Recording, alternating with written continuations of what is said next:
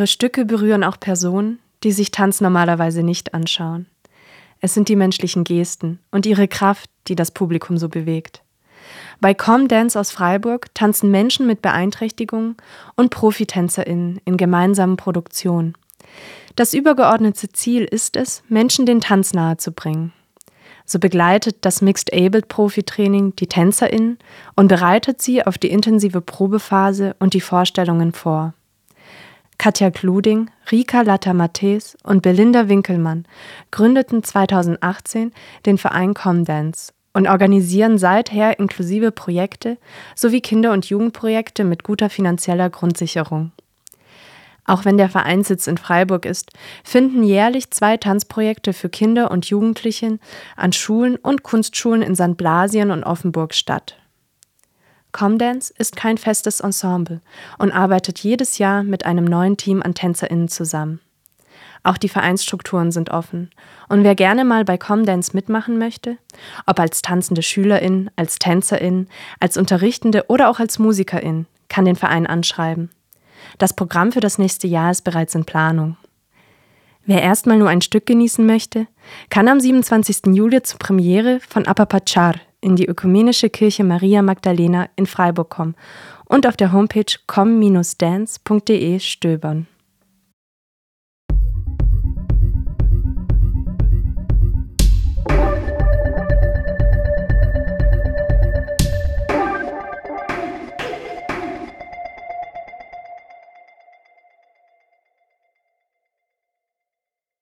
Liebe Zuhörerinnen und Zuhörer, wir freuen uns sehr, dass ihr wieder dabei seid. Heute bei der fünften Folge zu My Art Don't Cost a Thing, dem Podcast des Bündnisses für eine gerechte Kunst- und Kulturarbeit.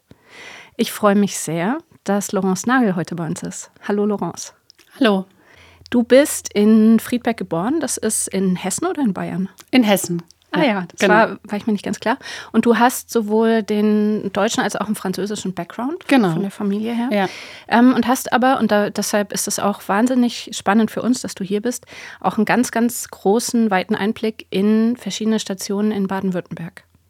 Also unter anderem warst du in Ludwigsburg, dort an der PH für mhm. Kulturmanagement und hast dort den Masterstudiengang betreut. Warst aber auch in Ulm lange, in, am Roxy also hast Erfahrung in der Soziokultur. Ähm, und dann war ein große, eine große Station in deinem Schaffen das äh, Wirken am Tanznetz in Freiburg. Genau, ja. Mhm. Da warst du Geschäftsführerin und ähm, bist jetzt in Stuttgart wieder als freie Kulturmanagerin und Beraterin tätig. Genau, richtig. Also ich bin schon seit einigen Jahren mit kleinen Unterbrechungen äh, tatsächlich in Stuttgart ähm, gewesen und bin von hier aus in verschiedenen Positionen, in verschiedenen Institutionen aktiv gewesen und seit einem Jahr ähm, jetzt wirklich hauptberuflich frei tätig als Beraterin und Kulturmanagerin. Ja. Wie kam es denn, dass Tanz wirklich ein Schwerpunkt deiner Arbeit wurde? Also ich habe eigentlich schon immer, seit ich denken kann, eine ganz große Leidenschaft gehabt für alles, was im weitesten Sinne sowieso mit Kunst und Kultur generell zu tun hat natürlich, aber ganz besonders für Musik und für darstellende Kunst. Also das war schon ziemlich früh klar, dass ich in die Richtung gehen möchte. Ähm, und es hat sich mehr oder weniger zufällig so ein bisschen ergeben über Praktika, über erste berufliche Erfahrungen, die ich gesammelt habe beim Internationalen Solotanztheaterfestival aber auch beim Festival d'Avignon in Südfrankreich, wo ich eine Zeit lang war, dass ich mehr und mehr aufmerksam wurde äh, auf das, was der zeitgenössische Tanz anbietet und was der auch macht, was der auch äh, bewirken kann. Und so Stichworte wie eben keine Sprachbarrieren, sehr unmittelbar, teilweise auch sehr, ja, sehr sinnlich erfahrbar, was da passiert auf der Bühne. Das waren so Sachen, die mich sehr angesprochen haben. Und dann eben auch so ein bisschen der Zufall, wenn man so will, oder das Schicksal, was dazu geführt hat, dass ich dann auch von der einen zur nächsten ähm, Aufgabe, die ich hatte, mich dem Tanz mehr und mehr auch verbunden gefühlt habe und da einfach auch die Netzwerke dann nach und nach ähm, kennengelernt und dann auch mitgestaltet habe. Mhm. Und aber schon auch immer mit einem Schwerpunkt auf die freie Szene. Genau, auch das hat sich sozusagen ergeben. Theoretisch hätte es auch gut sein können, dass ich in einem Staats- oder Stadttheater gelandet wäre. Also es gab auch Momente, so Weggabelungen in meiner beruflichen Laufbahn, wo es so Entscheidungen gab, dann in die eine oder andere Richtung. Und das war nicht immer unbedingt eine Entscheidung gegen die großen Häuser und gegen die Institution, großen Institutionen, sondern es hat sich tatsächlich auch einfach dann immer wieder so ergeben, dass ich mehr und mehr mit der freien Szene verwoben bin und mich da auch sehr wohlfühle inzwischen. Ja. Mhm. Kann, kann man schon sagen, ne, dass dein Herz tatsächlich für die freie Szene auch schlägt? Kann man auf jeden Fall sagen, wobei ich auf jeden Fall auch zu den Leuten gehöre, die äh, sowohl äh, sich in der Subkultur äh, bei so irgendwelchen Avantgardist, avantgardistischen Konzerten wohlfühlen bis hin zu tatsächlich einer Oper oder einem Ballett. Also ich bin da nicht, also was meinen persönlichen Geschmack angeht und das, was mich auch beruflich interessiert, bin ich eigentlich sehr, habe ich ein sehr breites Spektrum. Ja. Also du bist da nicht dogmatisch. Nee, gar nicht. Vielleicht kannst du auch noch mal sagen, was macht denn eine Kulturmanagerin? Also auch da gibt es natürlich ein unglaublich breites ähm, Spektrum an Möglichkeiten. Ähm, also es gibt KollegInnen, die sitzen in Kulturämtern, es gibt KollegInnen, die arbeiten frei, so wie ich, zum Beispiel als, als Produzentinnen oder ProduktionsleiterInnen. Es gibt Leute, ähm, die leiten ein künstlerisches Betriebsbüro in einem kleinen Privattheater. Ähm, es gibt wirklich super unterschiedliche Profile, die tatsächlich man auch nicht sozusagen von der Ausbildung her schon von vornherein irgendwie mit bekommt oder wo klar ist, in welche Richtung es gehen kann, sondern das hängt dann tatsächlich von all diesen Zufällen und Gegebenheiten ab, von denen ich vorhin gesprochen habe, dass man dann Leuten begegnet, die einen unterstützen, die einem auch Möglichkeiten anbieten und ähm, dementsprechend ist am Ende das, was, was wir dann tun als KulturmanagerInnen, sehr, sehr unterschiedlich. Es verbindet alle sozusagen die Überzeugung wie der, der Bedeutung von Kunst und Kultur für die Gesellschaft, denke ich. Das ist was, was uns alle irgendwie antreibt. Aber die Arbeitsbedingungen und auch sozusagen die Dynamiken in der freien Szene, jetzt sozusagen im Gegensatz vielleicht auch so oder in, gegenüber dem, wie es vielleicht auch in großen Organisationen ähm, oder Häusern ähm, der Fall ist, sind dann doch auch nochmal sehr unterschiedlich. Ja. Mhm. Freie Szene, das Stichwort hatten wir bei den anderen Folgen auch schon so zum Teil. Ähm, einfach nochmal, wie würdest du freie Szene erklären für jemanden, der jetzt das nicht kennt aus seiner eigenen Arbeit. Was bedeutet das? Also ohne Gewähr, dass es jetzt eine perfekte Definition ist, ähm, würde ich sagen, dass die freie Szene insgesamt tatsächlich einerseits freie KünstlerInnen äh, beinhaltet und freie Produzentinnen, also Leute, die sozusagen freiberuflich künstlerisch arbeiten und aber auch in meiner Wahrnehmung, und so wird es, glaube ich, auch von vielen beschrieben, ähm, auch Häuser, freie Häuser beinhaltet, die sozusagen nicht staatlich betrieben oder staatlich in einem ganz großen Umfang gefördert werden, ähm, die sozusagen auch Teil dieser Szene sind. Also wenn man von Szene spricht, kann man, glaube ich, schon von Häusern und von Tanz- oder Theaterschaffenden oder bildenden KünstlerInnen natürlich auch sprechen, ähm, die frei arbeiten im Sinne von, dass sie nicht irgendwo fest engagiert ähm, sind und irgendwo fest ja, Teil eines festen Ensembles oder sowas sind. Ja, also von der Erwerbsart sozusagen selbstständig. Mhm. Und dennoch würde man aber ähm, auch Häuser dazu zählen, die, sagen wir mal, trotzdem eben von der Stadt beispielsweise gefördert werden. Also, genau. Ne? Deswegen ist es nicht so eindeutig, weil die, in den Häusern gibt es natürlich auch äh, Teams, die dann wiederum fest angestellt sind.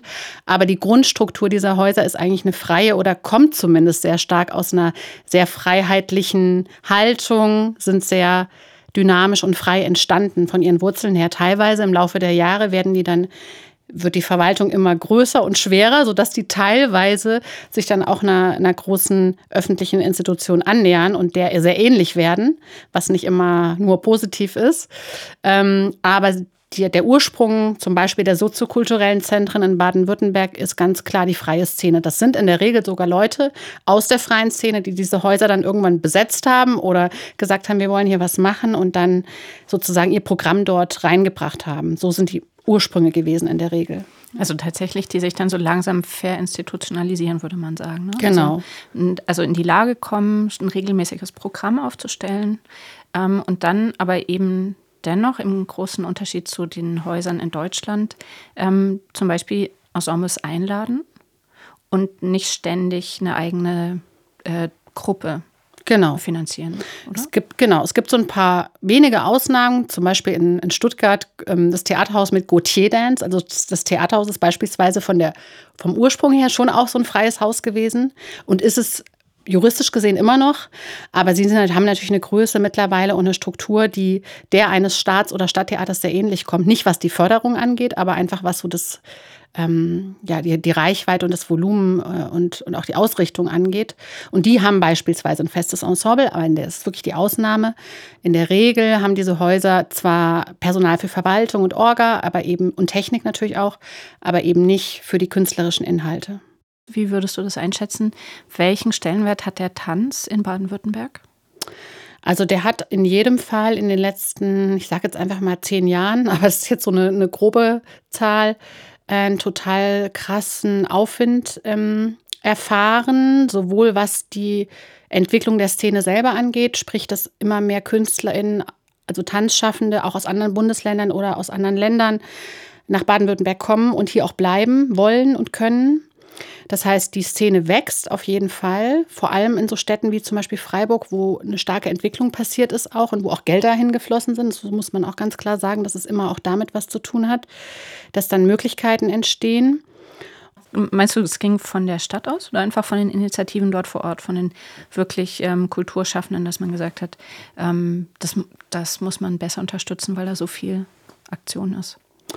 Ja, das war, das ist meistens ja immer so ein Wechselspiel. Also in dem Moment, wo jemand im Kulturamt sagt, oh, wir sehen da ein Potenzial, wir sind offen für Gespräche mit der Szene und auf der anderen Seite es eine Szene gibt, die auch den Mut hat und auch ein Stück weit ähm, ja so eine Art von Geschlossenheit oder Solidarität auch gemeinsam aufzutreten, dann können solche Entwicklungen passieren. Und das war zum Beispiel in Freiburg der Fall. Also nicht nur in Freiburg, gibt auch andere Beispiele in anderen Städten, aber in, gerade in Freiburg habe ich auch wirklich einen starken Einblick gehabt ist es einfach wirklich schon vor einigen Jahren hat das angefangen, vor mehreren Jahren, dass, dass Tanzschaffende gesagt haben, wir wollen gerne unsere eigenen Arbeitsbedingungen verbessern, auch Auftrittsmöglichkeiten verbessern, Fördermöglichkeiten ähm, verbessern und uns stärker solidarisieren, anstatt dass jeder und jede äh, einzeln vor sich hin agiert und vor sich hin kämpft, auch in der freien Szene, weil es ist teilweise auch immer wieder für viele ein Kampf äh, ums, ums, um die Existenz und um eine dauerhafte Sichtbarkeit.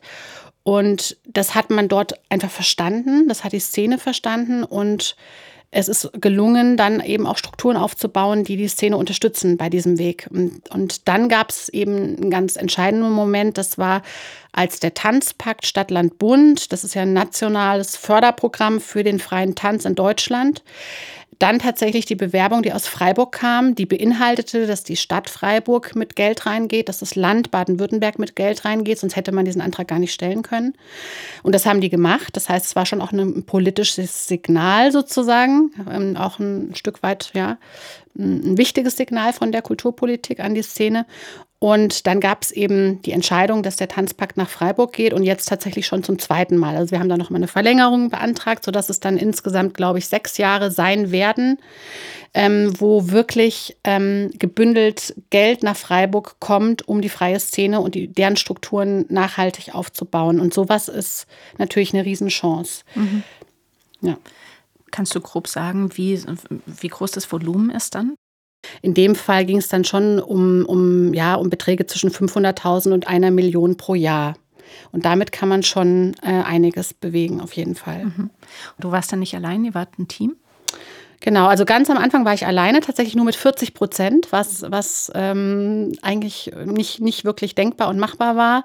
Und dann nach und nach kam, also was toll war, wir haben das gemeinsam gemacht mit den Tanzschaffenden. Also ich war sozusagen ein, also die, sowas wie eine Koordinatorin äh, für diese Gruppe, die es schon gab. Und es gab mindestens zehn Tanzschaffende, die, die regelmäßig selber auch Projekte geleitet haben oder zum Beispiel Öffentlichkeitsarbeit gemacht haben, Social Media oder die, die, Grafik für die Website oder was auch immer. Also Leute, die vielleicht neben dem Tanzschaffen auch noch weitere Skills ähm, haben, die konnten sie dort dann einsetzen. Das heißt, am Anfang war das auf sehr viele Schultern verteilt. Und nach und nach, das ist wieder das Thema Institutionalisierung, wurde es stärker gebündelt, was tatsächlich, glaube ich, das ist meine persönliche Überzeugung, ab einem gewissen Punkt auch wichtig ist, weil das auf Dauer nicht von so vielen getragen werden kann, auch wenn es eigentlich total toll ist und eine große Dynamik auch hat und so. Aber nach ein paar Jahren war doch eine gewisse Ermüdung auch da, weil die Tanzschaffenden wollen ja in erster Linie tanzen und choreografieren und nicht unbedingt die ganze Zeit sich auch noch mit Zahlen beschäftigen, mit Öffentlichkeitsarbeit und so weiter. Das heißt, es gab dann irgendwann so eine ganz natürliche Bewegung dahin, dass wir gesagt haben, wir brauchen eigentlich im Büro mehr Personal, damit die Leute, die Kunst machen wollen, auch mehr Zeit und Ressourcen haben, um Kunst zu machen. Und mittlerweile, jetzt bin ich nicht mehr da, aber mittlerweile gibt es dort ähm, eineinhalb Stellen, also drei halbe Stellen immerhin. Das ist immer noch nicht mega viel, wenn man sich überlegt, was die alles so machen mit dem Tanzpakt und wie viele Projekte da dran hängen. Aber ich glaube, es ist einigermaßen realistisch, dass man damit ähm, ja, auf Dauer auch zurechtkommen kann. So geht es ja sehr, sehr vielen in der freien Szene, dass man eben als Selbstständiger, also wie in jeder anderen Branche auch, sehr viel ähm, Arbeiten übernimmt, sagen wir mal fast zu 80 Prozent, die eigentlich gar nicht wirklich mit dem Inhalt, den man produzieren möchte, zu tun haben, mhm. sondern die dann eben äh, Geldakquise beinhalten oder Öffentlichkeitsarbeit ne, und seine Netzwerke stärken oder Organisation, diese ganzen normalen Dinge, die außenrum eben passieren. Was, glaube ich, äh, KünstlerInnen in der Ausbildung immer gar nicht so auf dem Schirm haben, dass das mhm. ja dann alles auf mich zukommt. Ne? Die Buchhaltung mhm. und diese ganzen Dinge. Mhm. Und ähm, jetzt haben wir das ähm, sozusagen, sind wir schon gleich bei dem Kern. Also das ist ja dann ganz, ganz wichtig, dass so eine Stelle wie ähm, äh, entweder Tanzpakt oder eben äh, Tanznetz in Freiburg einem diese Dinge in irgendeiner Art und Weise auch abnehmen kann. Wichtig ist erstmal, dass der Ursprung aus der Szene herausgekommen ist und nicht von irgendwie von außen sozusagen aufgesetzt wurde, hey, ihr braucht mal so eine Orga, ihr müsst euch mal verwalten lassen oder so, sondern das haben die sozusagen selber entwickelt und auch gewollt und auch ähm, erkämpft ein Stück weit.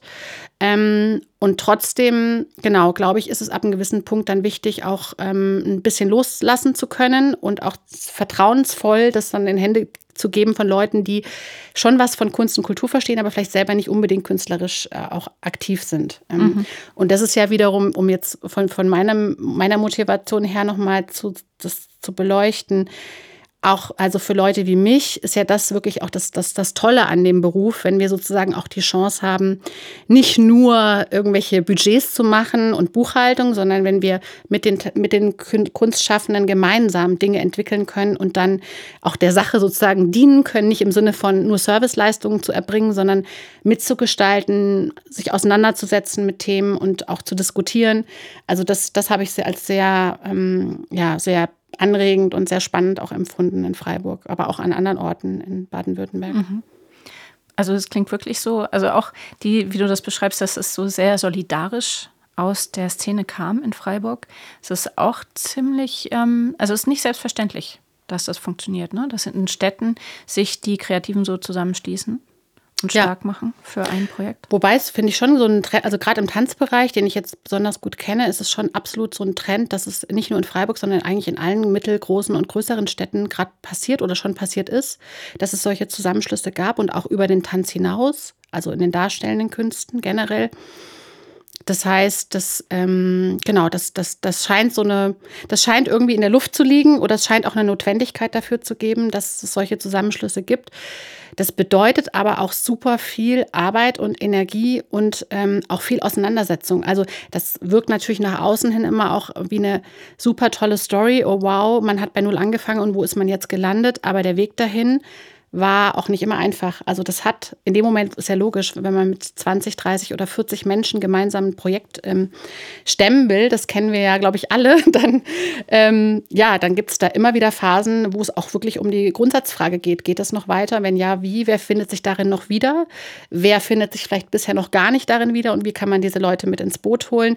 Also das ist sozusagen nie fertig und nie erreicht, sondern es ist immer wieder neu, neu anfangen, neu draufschauen, neu reflektieren, ob das noch passt. Und das ist, das ist etwas, was vielleicht auch manche von außen dann wird ein bisschen kritisch sehen, weil sie sagen, das ist ja unglaublich zeitaufwendig, diese ganze Kommunikation, die da dran hängt und diese Treffen, die stattfinden müssen.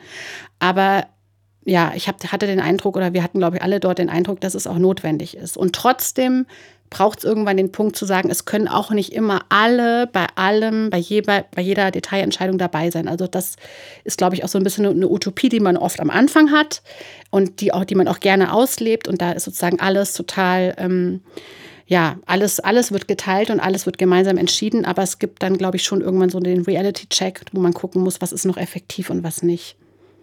Gibt es Vorbilder für euch? Man äh, inspiriert sich irgendwie gegenseitig. Also da gibt es auch so Besuche, auch bundesländerübergreifend zum Beispiel, wo sich Netzwerke gegenseitig besuchen und so ein bisschen voneinander lernen können. Also es ist viel Wissenstransfer auch, der diese Netzwerke, äh, den diese Netzwerke irgendwie ermöglichen und auch ähm, immer wieder brauchen, damit sie ähm, weitergehen können und damit nicht jede Stadt für sich oder jede Szene für sich äh, alle Erkenntnisse selbst machen haben muss, sondern dass man auch sozusagen gucken kann, wie werden Dinge gelöst an anderer Stelle, wie kann man voneinander lernen. Also es ist eigentlich so ein Geben und Nehmen und ein sich gegenseitig supporten, soweit es möglich ist. Ja. Hm. Klingt aber sehr kollegial erstmal. Ne? So ja, die Grundhaltung auf jeden Fall. Und diese Verbände, ähm, die, wie kann man das denn erklären? Die sind ein bisschen zuständig dafür, übergreifende ähm, Calls zu entwickeln, also Förderprogramme?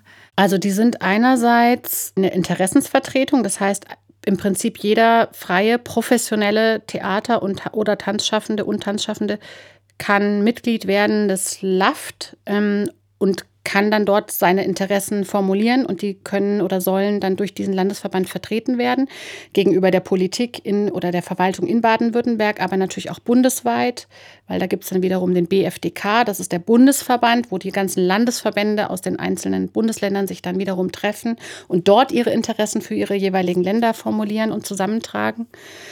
Ähm, und die, und gleichzeitig ist der LAF, das ist die Besonderheit, ähm, nicht nur Interessensvertretung, was ja schon ein wichtiger Bereich ist, sondern auch noch die Institution, die die Fördermittel des Landes Baden-Württemberg verteilt an die Szene. Also da gibt es sozusagen äh, in beide Richtungen eine, äh, eine, eine wichtige Aufgabe, die der LAFT übernimmt. Einerseits Interessenvertretung, andererseits Fördermittelgeber. Der LAFT selber setzt dann eine Jury ein, ähm, die dann sozusagen entscheidet, äh, welche der Antragsteller dann die Projektförderung zum Beispiel bekommen. Mhm. Und eigentlich auch vorher schon, welche Themen wollen wir denn jetzt fördern? Oder ist das immer sehr allgemein ausgeschrieben? Nee, das ist, also in der Regel ist es so, dass es schon über mehrere Jahre hinweg konstant bestimmte Förderprogramme gibt. Die sind inhaltlich überhaupt nicht ähm, festgelegt. Also die haben keinerlei inhaltliche Ausrichtung, sondern es gibt sowas wie eine Projektförderung. Da kann sich im Prinzip jeder professionelle Theaterschaffende, Tanzschaffende drauf bewerben mit einem Projekt.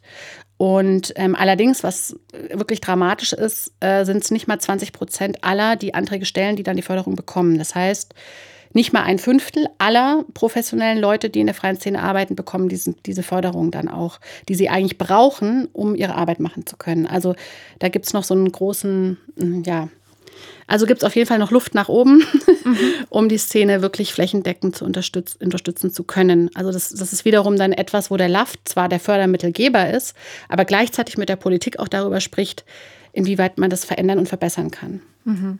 Und auch eben die Unterstützung noch verstärken kann, die das genau. Land gibt. Ja. Ähm, und dann gibt es zum Teil eventuell ja auch noch die Kommunen, die fördern. Genau, ja. Das ist immer, also in der Regel ist es so, wenn, wenn jetzt ein, zum Beispiel ein Regisseur ein Theaterprojekt macht, ähm, wird er immer einen Antrag stellen bei der eigenen Kommune und beim Land. Also das sind sozusagen immer die zwei grundsätzlichen Möglichkeiten, die es gibt. Und im Idealfall kommt von beiden Seiten ein Betrag, der dann ein, ein, echtes Produktionsbudget auch zusammenbringt.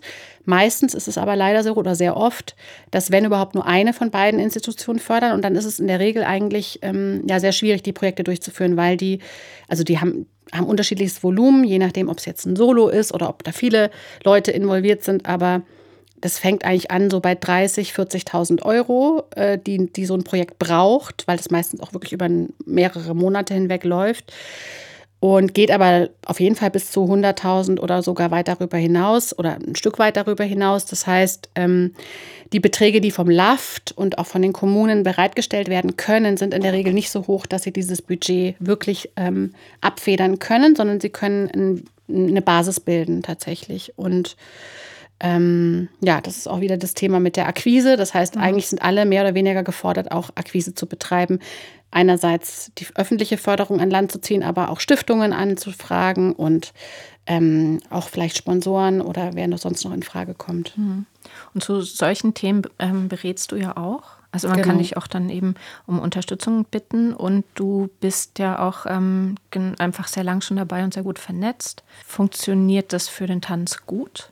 Oder wie gehen dann Tänzerinnen, RegisseurInnen um mit der Situation, dass man vielleicht ein Projekt eben doch nicht zu 100 Prozent abgedeckt hat? Es gibt nur für sehr, sehr wenige sowas wie eine Basisförderung, die KünstlerInnen oder Ensembles äh, auch Zwischenproduktionen sozusagen unterstützt. Und das wiederum ist eine Voraussetzung dafür, dass man Leute wie mich oder auch andere überhaupt beauftragen kann, sie zu unterstützen bei Antragstellung. Das heißt, es geht meist, wenn es geht, dann meistens darüber, dass zum Beispiel so Institutionen wie das Tanzens Freiburg oder die FTTS in Stuttgart das ermöglichen, einen Rahmen dafür geben, dass solche Beratungen überhaupt stattfinden können. Also das jetzt nur mal so als also vorweggenommen. Mhm. Und ähm, die Leute, mit denen ich zu tun habe, also ich spreche natürlich schon mit super vielen Leuten, habe es auch beim, als ich in Freiburg war, natürlich immer sehr stark auch mitbekommen, dass es einen enormen Druck eigentlich gibt unter den Tanzschaffenden, weil die und vor allem, also der vor allem daraus resultiert, dass sie eigentlich so wenig Planungssicherheit haben, dass sie in der Regel erst ein paar Monate vor Beginn des Projekts oder vielleicht auch sogar nur wenige Wochen davor einigermaßen wissen, ob sie das Projekt überhaupt stemmen können und wie viele TänzerInnen sie engagieren können, ob sie vielleicht jemanden aus einem anderen Land äh, anreisen lassen können oder nicht, ob sie überhaupt ein Bühnenbild in der Form machen können, wie sie sich vielleicht vorgestellt haben und so weiter und so fort. Ob sie sich selber überhaupt vergüten können. Also in der Realität ist es leider so, auch wenn wir inzwischen eine Honoraruntergrenze hab, haben, ähm, dass es immer noch leider viele gibt, vor allem NachwuchskünstlerInnen, die sich selber eigentlich letztendlich kaum vergüten können, sondern erstmal versuchen, die drei, vier, fünf Kolleginnen, die sie mit ins Boot nehmen für ihr Projekt, einigermaßen angemessen zu vergüten. Aber meistens reichen die Fördermittel dann doch nicht dafür aus, dass alle angemessen bezahlt werden. Also das Thema Selbstausbeutung und Fremdausbeutung ähm, ist leider trotz dieser großen Solidarität, die wir da haben in der Szene, immer noch ein Riesenthema und das ist echt ein Problem. Ja, da sprichst du echt einen wichtigen Punkt und den, den, man, den wir ja aus der bildenden Kunst auch schon hier äh, besprochen haben und auch kennen. Also dieses Thema Planungssicherheit. Wenn man höchstwahrscheinlich keine Rücklagen hat, um mhm. sich diesen ganzen Konzeptionszeitraum über zu finanzieren, also macht man den oft eben finanziert durch einen anderen Beruf mhm. oder eine andere, eine meistens hybride Arbeitssituation, die man sowieso sich aufrechterhalten muss. Ähm, und dann ist es so, dass man eben sehr, sehr, sehr flexibel sein muss, weil man vielleicht die Hälfte zusammenbekommt des Geldes und die zweite dann nur zu einem Drittel oder so. Ne? Und man muss eigentlich die ganze Zeit mit so skalierbaren Projekten arbeiten oder dann halt doch in den sauren Apfel beißen, was leider, oder? Also ich würde jetzt sagen, leider viele dann auch tun, zu sagen, na gut, dann machen wir es halt mit weniger Geld. Genau, das ist die große Gefahr, ja. Das ist einfach eine Zwickmühle, in der man dann steckt. Ähm, wenn man die Hälfte zusammen hat, sagt man auch nicht so leicht, ja gut, dann, dann sage ich es ab, weil das genau. reicht dann einfach nicht. Und genau dieser Fall, den du beschreibst, ist leider, also ich würde nicht sagen der Regelfall, aber es kommt super häufig vor. Also es ist keine Ausnahme, sondern das passiert sehr, sehr oft, dass genau diese Entscheidung, dieses Abwägen dann passieren muss. Und das ist super schwierig, weil letztendlich muss man dann das eigene künstlerische Schaffen gegenüber einer fairen Bezahlung stellen. Und ähm, das ist sozusagen ja ein Problem, was von außen dann der Künstlerin oder dem Künstler aufgezwungen wird, dieses Dilemma zu lösen innerhalb eines Projekts, wobei die Ursache ja gar nicht bei dem Künstler oder der Künstlerin liegt, sondern äh, systembedingt ist. Und das ist, finde ich, etwas, was sehr problematisch ist, weil sich das auch in den Teams auswirkt. Also selbst wenn dann zum Beispiel jemand sagt, ich mache das Projekt auch mit halbem Budget, ich bezahle mich selber halt nicht, weil mir ist das so wichtig, das zu machen, ich, ich will das unbedingt. Ähm, oder ähm, es werden einzelne Leute, wie zum Beispiel eine Produktionsleitung, dann nicht eingeplant. Dann hat das immer Auswirkungen auch auf das Projekt. Oder die TechnikerInnen werden nicht angemessen bezahlt. Oder, oder, oder. Also es gibt dann immer an irgendwelchen Punkten Abstriche. Oder die, die der Kostümbildner kann nicht äh, so viel Material nutzen, wie er eigentlich würde. Ja? Mhm. Und dann wirkt sich das halt äh, auf allen Ebenen total aus und führt dann oft auch zu, ja, immer wieder auch zu Konflikten und zu Stresssituationen die es eigentlich, die, die, die der künstlerischen Arbeit ja überhaupt nicht dienlich sind, sondern ihr eigentlich entgegenstehen. Und ähm, ja, das ist sowas, was ich auch gegenüber Kulturpolitikern immer wichtig finde, zu sagen, dass es ja auch darum geht, Rahmenbedingungen zu schaffen dafür, dass, dass auch die Ergebnisse dieser Arbeit möglichst gut sein können. Und die können nur gut sein, wenn die Rahmenbedingungen auch in Ordnung sind. Und das ist leider ähm, ja auch, auch in der darstellenden Kunst immer noch nicht wirklich der Fall. Mhm. Ja. Also genau, wenn die Leute sich eben nicht ausbeuten und einfach mit sich selber, aber dann auch im Team miteinander fair umgehen können. Und das hängt eben auch von solchen Dingen ab, mhm. von den Ressourcen, die ich auch finanziell zur Verfügung habe. Genau. Hast du eine Idee, wie eine Systemänderung aussehen könnte? Um dieses Problem ein bisschen aufzufangen? Ich habe so für mich selber, ist mein eigenes persönliches Learning über die Jahre, zu versuchen, eine möglichst gesunde und gute Haltung sich selbst und den anderen, den KollegInnen gegenüber und aber auch Fördermittelgebern und Häusern und ähm, anderen Akteuren gegenüber zu entwickeln. Und wenn man auch die Rahmenbedingungen sozusagen nicht unmittelbar ändern kann, dass man zumindest versucht, dass das, das, was das mit uns macht, sozusagen, nicht auf die anderen ähm, zu übertragen, sondern ein Stück weit dem was entgegenzusetzen. Und es kann aus meiner Sicht nur so was sein wie eine, eine gute Zusammenarbeit, eine Solidarität, eine gegenseitige Wertschätzung anstatt zu sagen, wer hat es am schlechtesten, für wen ist es gerade am schlimmsten. Ähm, also diese Vergleiche zu ziehen, sind, glaube ich, nicht so clever, sondern ich würde mir eigentlich wünschen, dass wir noch, also nicht nur innerhalb der kleinen, also innerhalb der jeweiligen Szenen, sei es jetzt die Tanzszene oder die Zirkusszene oder die bildenden KünstlerInnen oder so, dass sozusagen, ähm, klar geht es darum, sich untereinander noch besser zu vernetzen und Dinge, Projekte gemeinsam zu machen und auch Plattformen zu schaffen für künstlerische Arbeit. Aber ich würde mir halt auch wünschen, dass wir darüber hinaus, also über die Spartengrenzen hinaus und über aber auch die Grenzen, die, die zwischen Häusern und freien AkteurInnen scheinbar da sind, dass wir die ein Stück weit versuchen, nach und nach ein bisschen aufzuweichen, weil ich habe den Eindruck, dass je mehr uns das gelingt, äh, desto erfolgreicher oder desto ähm, lauter können wir auch werden, wenn wir ähm, kulturpolitische äh, Dinge formulieren wollen. Und da geht es jetzt nicht darum, die Riesenrevolution zu starten. Kann man zwar von träumen, träume ich auch manchmal davon, aber es geht einfach auch darum, sich nicht gegeneinander ausspielen zu lassen, beziehungsweise einfach auch noch stärker äh, die zentralen Positionen zu vertreten, noch geschlossener sozusagen, anstatt Unterschiede zu äh, mhm. betonen oder mhm.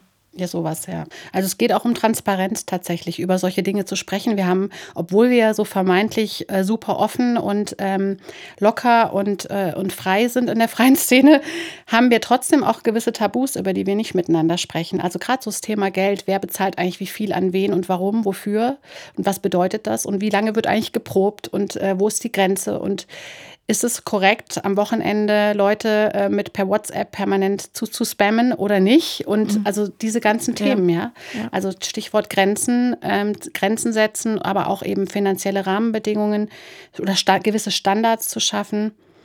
Da finde ich super wichtig, dass wir da offener drüber sprechen und eben auch mit den Häusern. Also dieses, ähm, mir fällt gerade ein Beispiel ein, wir sind im, im Tanztauschnetzwerk, vertrete ich auch die, die freie Tanzszene aus Baden-Württemberg. Das ist ein Netzwerk, ganz grob gesagt, da geht es darum, Tanzproduktionen aus den verschiedenen Bundesländern hin und her zu schicken, sodass die Sichtbarkeit erhöht wird über die eigenen Landesgrenzen hinaus.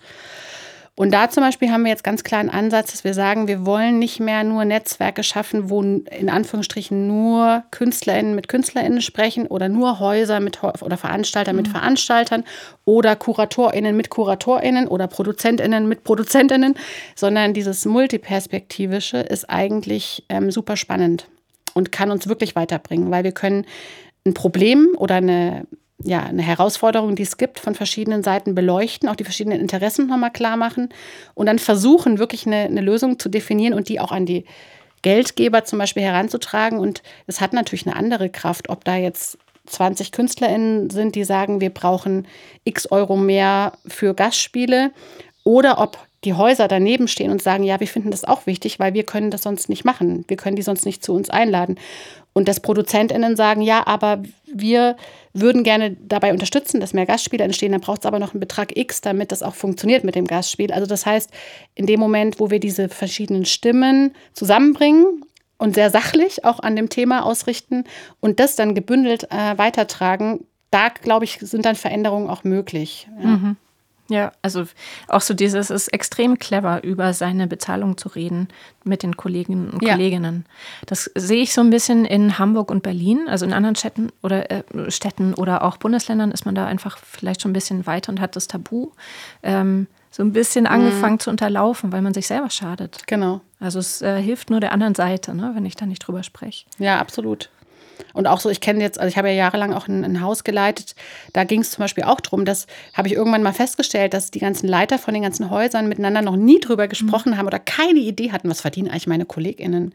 Und da gab es ein super krasses Gefälle. Es gab Leute, die haben sich immer noch wirklich unter dem Mindestlohn bezahlt, so oder unter dem heutigen Mindestlohn. Und es gab Leute, die haben sich echt ein ganz ordentliches Gehalt auch ausgezahlt. Also da, da weil man hat einfach nie drüber gesprochen, ja. Mhm. Ähm, aber eben auch so, so, Themen wie jetzt, ich muss nochmal an die Häuser denken, auch, äh, ja, gibt es sowas wie eine, eine Arbeitszeiterfassung? Also mittlerweile gibt es die in der Regel, aber noch vor zehn Jahren war das nicht unbedingt gang und gäbe. Auch zu sagen, jetzt gibt es mal Urlaubsanspruch oder was mhm. auch immer, ja. Mhm. Klar ist das für die freie Szene alles. Ähm, unvorstellbar und äh, erscheint luxuriös, aber es gibt auch in den Häusern eine Form von Ausbeutung und kollegialer Ausbeutung, die auch nicht schön ist. Ja.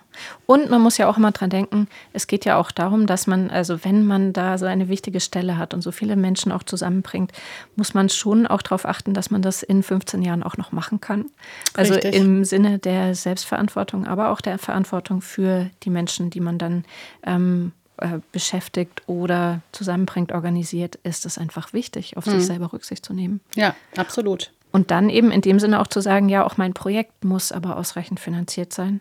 So ganz konkret ähm, dachte ich nur, du hast vorhin was erwähnt, also eben diese, dass man auch zum Beispiel so eine Findungsphase fördert oder finanziert. Mhm. Ne? Also dass es eben dafür auch Ausschreibungen gibt, ähm, sehe ich schon auch als eine konkrete Hilfe, die mhm. ein Land geben kann. Genau. Total. Also das ist was, was zum Glück, glaube ich, viele Förderer äh, inzwischen verstanden haben. Also es gab ähm, gerade im Bereich darstellende Kunst jetzt durch die Corona-Krise ähm, hervorgerufen, äh, die Notwendigkeit, ähm, tatsächlich nicht produktionsbezogen zu fördern, weil man konnte nicht produzieren, beziehungsweise man konnte auch nichts auf die Bühne bringen in der Zeit. Das heißt, man musste, das war eigentlich das Gute sozusagen an Corona für die Szene, man musste eigentlich auch äh, die, die Zeiten fördern, wo recherchiert wird, wo Konzepte gemacht werden, wo künstlerische äh, Methoden ausprobiert werden und entwickelt werden und so weiter. Und das ist etwas, was ja immanent, das wissen wir alle, zu, zum Kunstschaffen dazugehört. Also man kann ja nicht produzieren, ohne nicht vorher äh, also eine gewisse Vorarbeit gemacht zu haben und über, äh, überhaupt erstmal ein Thema definiert zu haben. Und ähm, eigentlich müsste ja ein Fördersystem so ausgerichtet sein, dass es auch dem gerecht wird, also der Natur der, der Arbeit oder dieser Arbeitsweise. Ähm, und da ist zum Glück tatsächlich in den letzten Jahren sind so ein paar gute Förderinstrumente entstanden in der darstellenden Kunst, und man hat sehr gehofft in der Szene, dass die jetzt auch erhalten bleiben. Natürlich ist es so, dass jetzt, nachdem es dann hieß, okay, jetzt ist das Thema vorbei, die, die Theater sind wieder offen, hat man einen Großteil dieser Fördertools wieder eingestampft. Aber ich habe schon den Eindruck, dass, es, dass ein Umdenken stattfindet, so peu à peu. Weg von diesem Produktionsdruck, weil die Realität in der freien Tanz- und Theaterszene ist, dass die KünstlerInnen abgesehen davon, dass sie ja produzieren möchten, sie möchten natürlich ihre Stücke zeigen, sind sie auch parallel dazu gezwungen, das zu machen, weil wenn sie das nicht tun, dann verdienen sie einfach gar kein Geld, außer wenn sie äh, Unterricht geben oder Workshops geben oder so. Also es wäre eigentlich schön, wenn es auch mal Pausen geben dürfte.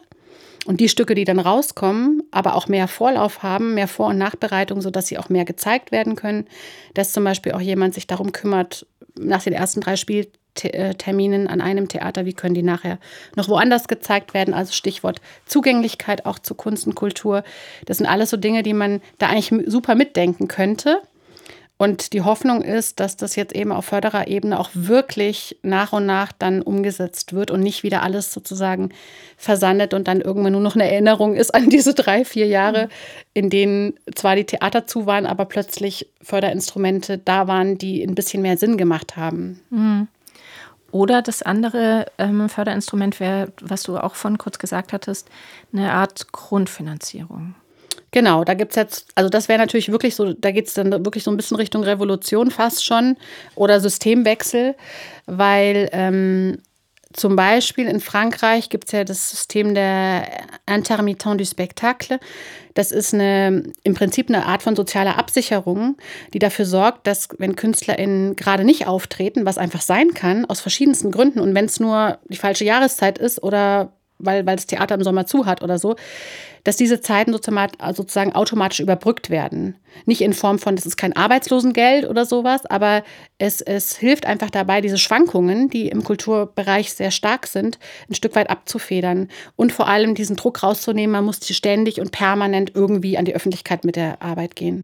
Ja, was ja auch jetzt vielleicht für Menschen aus anderen Berufsbereichen, ähm, das kommt ja im Grunde auch nur dadurch zustande, dass die äh, Honorare immer noch so niedrig sind, dass man sich nicht wie jetzt andere Selbstständige Rücklagen davon bilden kann. Genau, ja. Denn normalerweise wäre mein Honorar ja so aufgebaut, dass ich schon danach überbrücke, dann eben drei Monate lang wieder erst in Findungs- und Akquisephase zu sein. Genau. Also Kundenakquise wäre das dann ne? ja. vergleichbar. Und das, so ist es halt in der Kultur per se nicht. Und dann brauche ich aber irgendwas, weil sonst habe ich ja nie Luft und nie ein bisschen Freiraum, mir wieder neue Sachen auszudenken. Genau, das ist ja auch sozusagen der Grund, warum man im, im Zuge der, der Debatte um die Grundsicherung in Deutschland ja auch sehr stark, sehr früh gesagt hat, besonders Kreativschaffende und KünstlerInnen müssten eigentlich zuerst sozusagen davon profitieren, wenn es sowas gibt.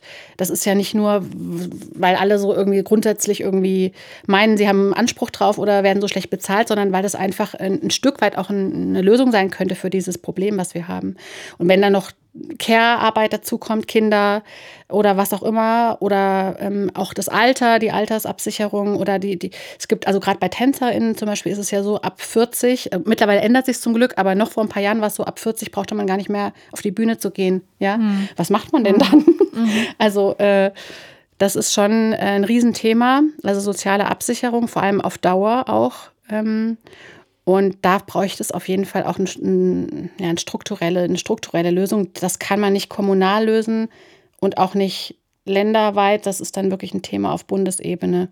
Und dafür sind dann wiederum auch diese großen Verbände da, die versuchen, da was zu bewegen. Aber es ist natürlich ein langer Prozess. Hm.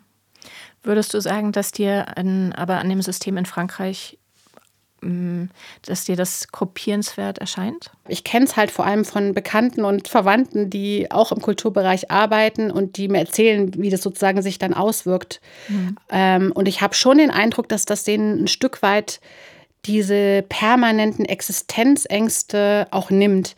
Also da gibt es wiederum eine gewisse Hürde. Also auch nicht alle kommen da rein, sondern man muss schon ein gewisses Level an Renommee oder was heißt Renommee?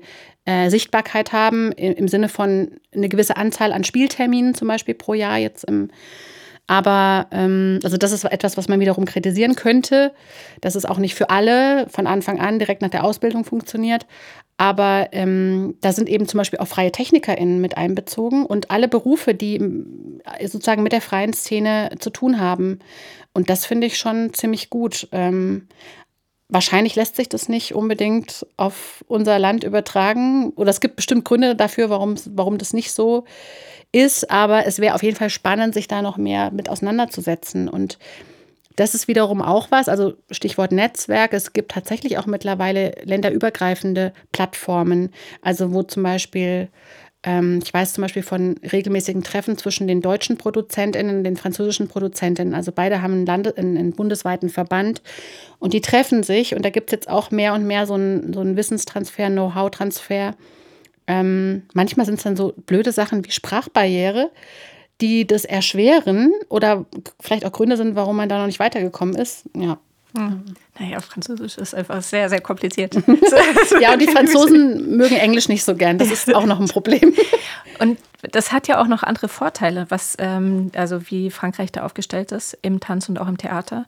Also dadurch, dass es einfach weniger feste Häuser gibt, wie, als in Deutschland. Das ist schon sehr ungewöhnlich in Deutschland, dass wirklich jede größere Stadt oder jetzt Baden-Württemberg sozusagen zum Beispiel gleich zwei Staatstheater hat. Und ähm, ähm, das ist landesbezogen, ne? aber auch Städte haben einfach sehr viel feste Häuser. Das gibt es so in Frankreich nicht. Und das bietet aber auch inhaltlich andere Möglichkeiten. Also ich vermute mal, dass so, was da an Themen passiert, ähm, sehr viel flexibler auch sofort übernommen werden kann und nicht bei uns eben diese schwerfälligen Institutionen erst durchläuft und dann in 15 Jahren mhm. mal zur Sprache kommt. Äh, jein, würde ich sagen, weil ich, also ich habe jetzt keine Zahl im Kopf, aber mein, mein Eindruck ist schon, dass es nicht weniger Staats- und Stadttheater gibt als bei uns. Vielleicht sogar mehr, ich weiß es aber nicht, aber ich glaube, weniger sind es nicht unbedingt. Aber der Riesenunterschied ist, dass die in der Regel keine festen Ensembles haben. Das heißt, die haben zwar eine feste Administration und ähm, technisches Personal und so, ähm, das haben die schon, aber die haben meistens kein Theaterensemble oder Tanzensemble, wo dann 20, 30, 40 Menschen auch nochmal fest angestellt wären und wo dann natürlich auch nicht so eine riesengroße Flexibilität da ist, auch Gruppen aus anderen Städten oder andere Leute einzuladen, weil man das eigene Ensemble hat. Dann will man natürlich auch, dass das eigene Ensemble möglichst viel äh, spielt und macht und tut. Ähm, ein Riesenunterschied ist, auch da habe ich keine Zahlen, müsste man mal nachschauen, dass äh, der, der Kulturetat in Frankreich viel größer ist als in Deutschland. Die haben aber auch ein anderes System. Die haben natürlich ein sehr zentralistisches System. Das heißt, der französische Staat gibt unmittelbar viel mehr Geld in die Kultur als der deutsche Bund sozusagen, weil wir ja das, dieses Landes, also die, die, Länder haben. Ähm, wie nennt man das nochmal? Das äh, föderale System. Danke, das meinte ich, danke. Föderale System haben die ja in Frankreich sozusagen nicht. Also da gibt es einfach auch große Unterschiede, ähm, was mhm. die Kulturförderung angeht. Ähm, okay, also ja. kann es sein, dass die Zahl dann nicht größer ist und man sich, also das wäre jetzt der Vergleich, einfach was der Bund zahlt und was äh, der französische Staat zahlt? Oder ist das so der Kulturetat, wenn man auch die Länder und die Kommunen zusammennimmt in Deutschland, ist der dann trotz, ist der auch kleiner? Der ist kleiner, aber ich bin leider kein, ich habe jetzt keine Zahlen dabei. Aber er ist ja, Müsste, ja. verrückt. Also hätte ja. ich jetzt nicht gedacht. Ja. Also denkt man nicht, weil das ist so ein bisschen wie in Baden-Württemberg ja auch. Man denkt dann immer, man ist doch ganz, ganz vorne mit dabei. Und das ist jetzt zum Beispiel für das Land Baden-Württemberg innerhalb Deutschlands ja auch nicht der Fall die Ausgaben belaufen sind ja da, glaube ich, so auf dem achten Platz innerhalb Deutschlands. Ah ja, okay. Mhm. Und man nimmt das, glaube ich, selber immer ganz anders mhm. wahr. Und in Deutschland selbst wird ja auch immer gesagt, wir geben so, äh, wir sind ein Kulturstaat und wir mhm. geben da sehr viel für aus. Ja. Ja, finde ich jetzt eine interessante. Also in meiner Wahrnehmung ist, ist Frankreich viel mehr ein Kulturstaat als Deutschland, wenn man das so sagen darf. Ähm, oder andersrum gesagt, Deutschland müsste eigentlich in der Lage sein, mehr zu machen für Kunst und Kultur, finde ich, ist meine persönliche Meinung. Mhm. Dass da schon noch, also in so einem reichen Land und auch in so einem reichen Bundesland äh, wie Baden-Württemberg, sollte da eigentlich schon noch mehr gehen, beziehungsweise ähm, auch die Frage erlaubt sein oder auch ähm, ja, vielleicht wichtig sein zu gucken, wie kann vielleicht auch eine fairere Gewichtung von äh, der Förderung von großen Staats- und Stadttheatern einerseits bis hin zu einzelnen Figuren, SpielerInnen. Also wie kriegt man da eine vielleicht eine fairere ähm, Verteilung hin, sodass es also es hat sich tatsächlich schon einiges getan, aber es gibt immer noch in meiner Wahrnehmung, oder das ist, glaube ich, auch eine Haltung, die viele KollegInnen haben, gibt es immer noch eine Art von Gewichtung oder sowas. Ähm, und auch in der, man muss dazu sagen, auch in der breiten Bevölkerung. Also das ist ja, es gab ja auch Studien dazu, dass sehr viele Menschen nach wie vor der Meinung sind, dass Staats-, Staats und Stadttheater in der Form weiter gefördert werden sollten, wie sie gefördert werden, aber zum Großteil gar nicht dorthin gehen. Also das ist ja schon was, was man sich auch nochmal gut angucken müsste oder was die, die großen Theater ja auch tun. Also ähm, die sogenannte Nichtbesucherinnenforschung. Genau. Die ist ja wichtig. Ne? Warum kommen die Leute nicht? Genau.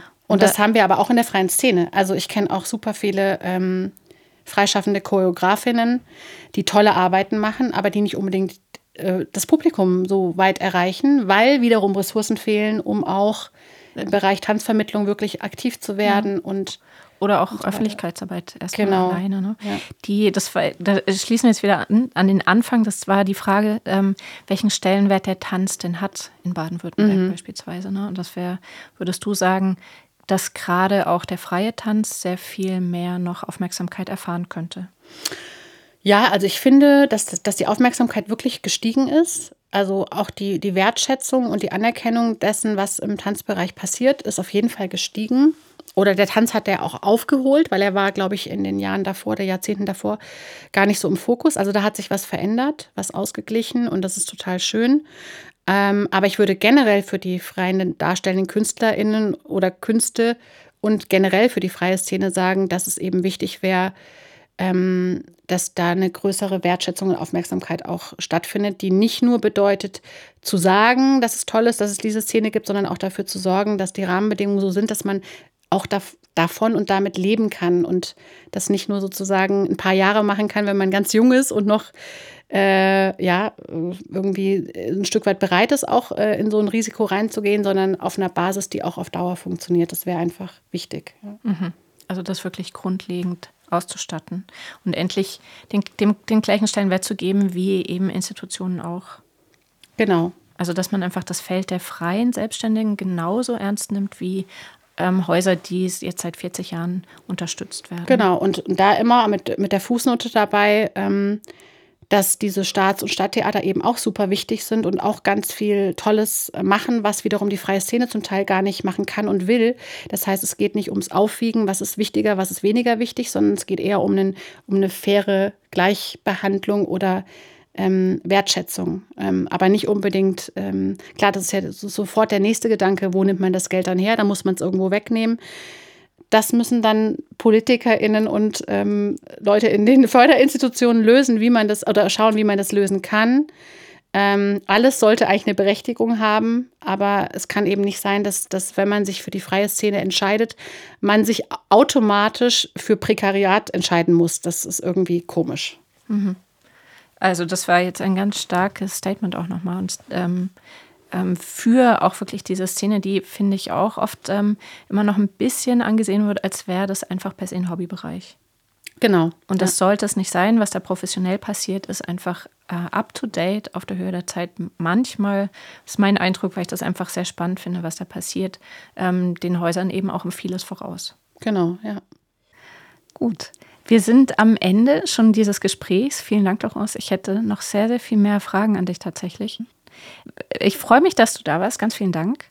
Und sag nur ganz äh, schnell, weil ich das ähm, eingangs sagen wollte, noch, wir waren heute ausnahmsweise auf Schloss Solitude zu Gast, haben hier aufgenommen. Und falls es äh, für jemanden in Betracht kommt, für Solitude kann man sich im Herbst, also ab September, wieder bewerben, um hier ähm, äh, für eine äh, Residency. Einfach mal auf die Webseite schauen. Da steht dann genau beschrieben, auch was erforderlich ist dafür. So, jetzt wünsche ich euch einen schönen Nachmittag oder Tag oder wie auch immer, wann auch immer ihr den Podcast hört.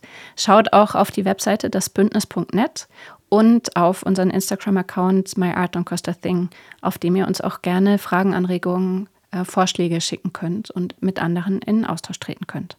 Vielen Dank, Laurence, dass du da warst. Danke für die Einladung. Sehr gern.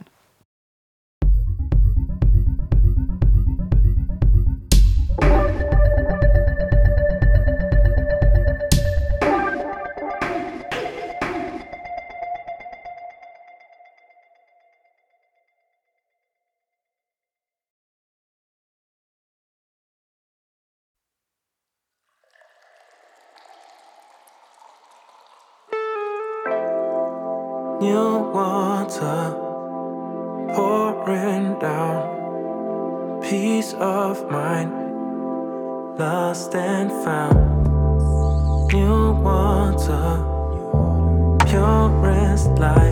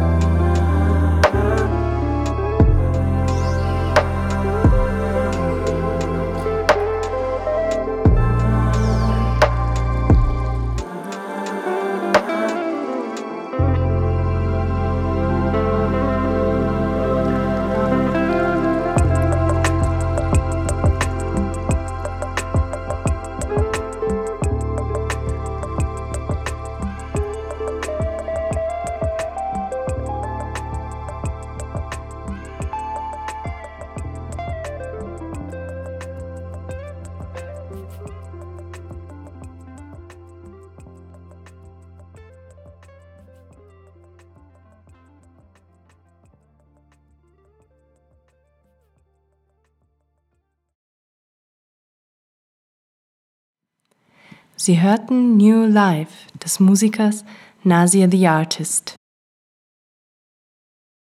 Dieser Podcast wird gefördert durch die Stadt Stuttgart, die Stadt Karlsruhe, die Wüstenrot Stiftung, die LBBW Stiftung und das Popbüro Region Stuttgart.